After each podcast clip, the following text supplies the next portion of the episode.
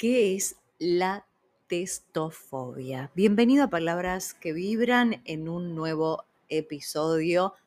Febrero, como lo dije en el primer episodio de este mes, es hermosísimo por carnavales, porque fue mi cumpleaños, porque tenemos un montón de cosas, es muy corto y después, ya después de febrero viene todo y empieza ya la actividad del año, pero también para muchos es una complicación porque vienen los exámenes finales, los parciales, hay un montón de, cosas en, en, este mes que ya empieza el ciclo lectivo y sobre todo en las mesas de exámenes y aparece la testofobia o fobia a los test y exámenes. Es la testofobia es el miedo intenso y persistencia a los exámenes.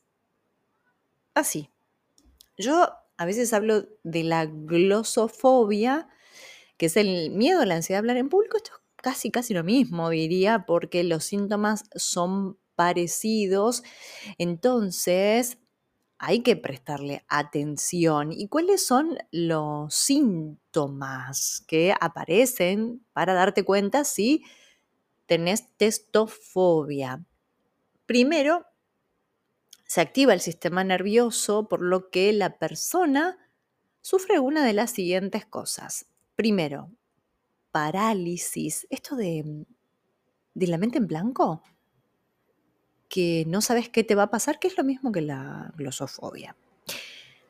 Respiración entrecortada, esa respiración que te llega solamente a la parte del pecho y no te llega al diafragma, que estás así como que te va a agarrar un ataque de pánico, algo similar sudor, la sudoración también en cualquier parte del cuerpo, que puede ser en, las manos, debajo de las axilas o en el rostro, eso también es parte de la testofobia.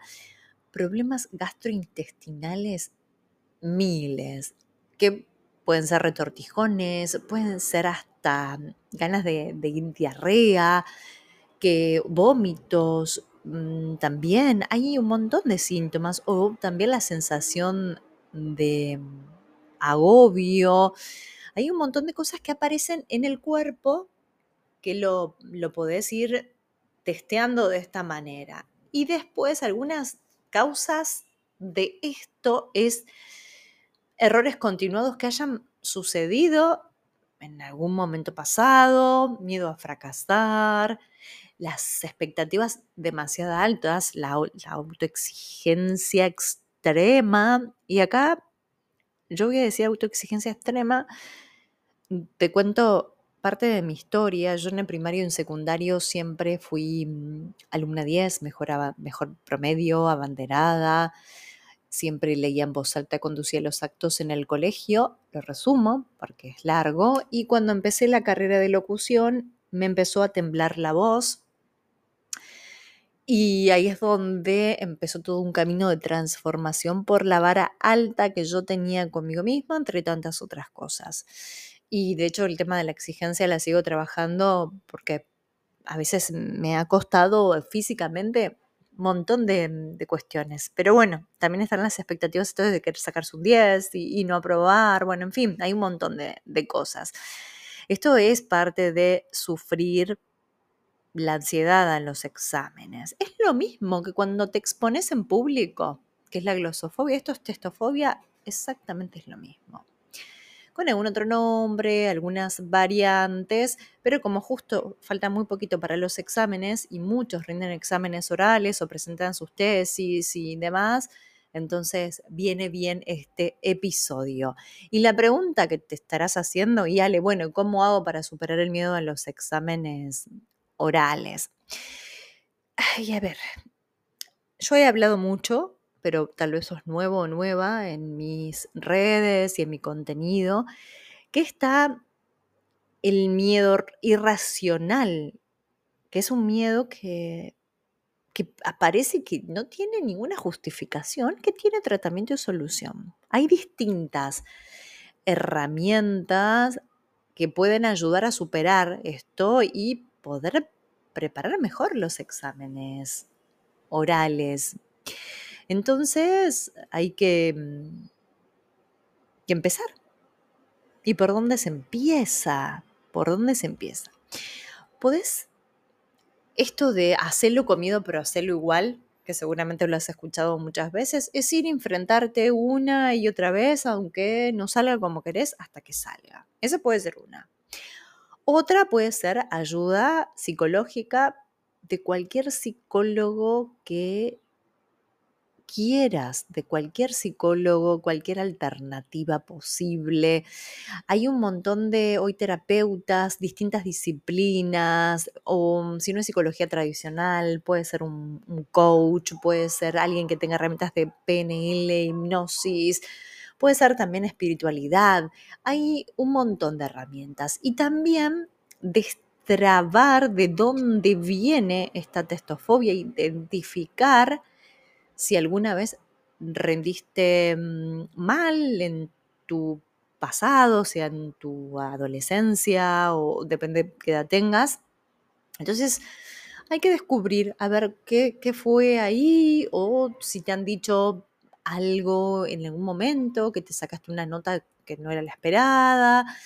Entonces hay que identificar eso, desterrar toda creencia que te autolimite hacerte un trabajo interior para después poder despejar tu mente y poder ir a rendir exámenes orales con éxito. A lo largo de mm, los años que ayudo a personas y acompaño, el 100% de las personas que han trabajado conmigo la testofobia, todos han aprobado sus exámenes hasta con notas que ni siquiera ellos esperaban.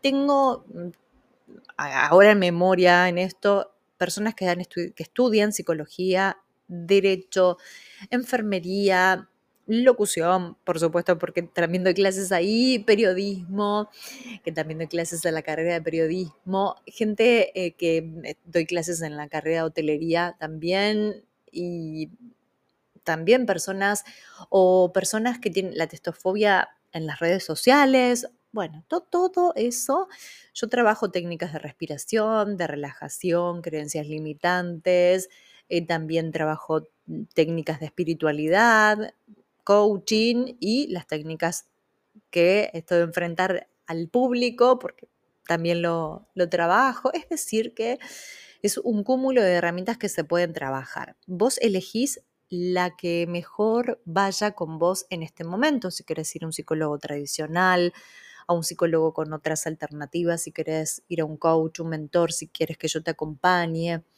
Se puede, se puede, se puede. Yo trabajo desde lo mental, lo espiritual, lo corporal, porque tengo herramientas también, que hacemos distintas herramientas con las disposiciones corporales.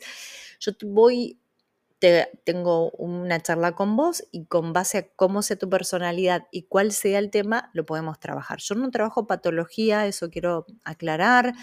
Mi enfoque es más este enfoque que te estoy contando. Si yo detecto que no te puedo acompañar, por supuesto que te lo voy a decir y después elegirás el camino que necesites en este momento. ¿Se puede lograr? Sí. ¿Se puede transformar? Claro que sí reconociendo que necesitas ayuda y no quedándote en la queja y en el no rendí, en la víctima, sino en tomando las riendas de tu vida, decir yo quiero esta carrera o esto que estoy haciendo, quiero seguir adelante, quiero avanzar, esto me está trabando y quiero darle un, vuelco distinto, quiero lograr terminar mi carrera o, rendir esta materia que me está trabando a avanzar en otro año o lo que sea, o, la, la tesis, lo que fuere. Por tanto, es tomar las riendas, hacerse responsable de, de, todo esto, comprometerte que lo vas a lograr y que lo vas a poder transformar y que mucha gente lo ha logrado y que vos también lo podés hacer simplemente comprometiéndote y tomando las, las riendas de esto que te está sucediendo y buscando ayuda. De otra manera es imposible poder lograrlo, porque mucha gente queda en el camino por estos miedos a, los exámenes y sobre todo a los exámenes orales, que es mi fuerte en donde yo más trabajo, que es la habilidad para comunicar. Testofobia. Ojalá logres transformarlo, que elijas el camino que quieras. Si quieres que sea tu mentora, por supuesto que me escribís, sobre todo en Instagram. arroba Alejandra Cordara y en el perfil tenés el link y tenés mi teléfono, me escribís y vemos las diferentes posibilidades que tenemos para que te acompañe a transformar esto y logres rendir todos tus exámenes. Te mando un abrazo enorme y que tengas una hermosa semana todos los días contenido en YouTube, acá en Spotify una vez por semana y en mis redes sociales todos los días también tenés distintos contenidos para que te ayuden a mejorar tu comunicación. Te mando un abrazo enorme.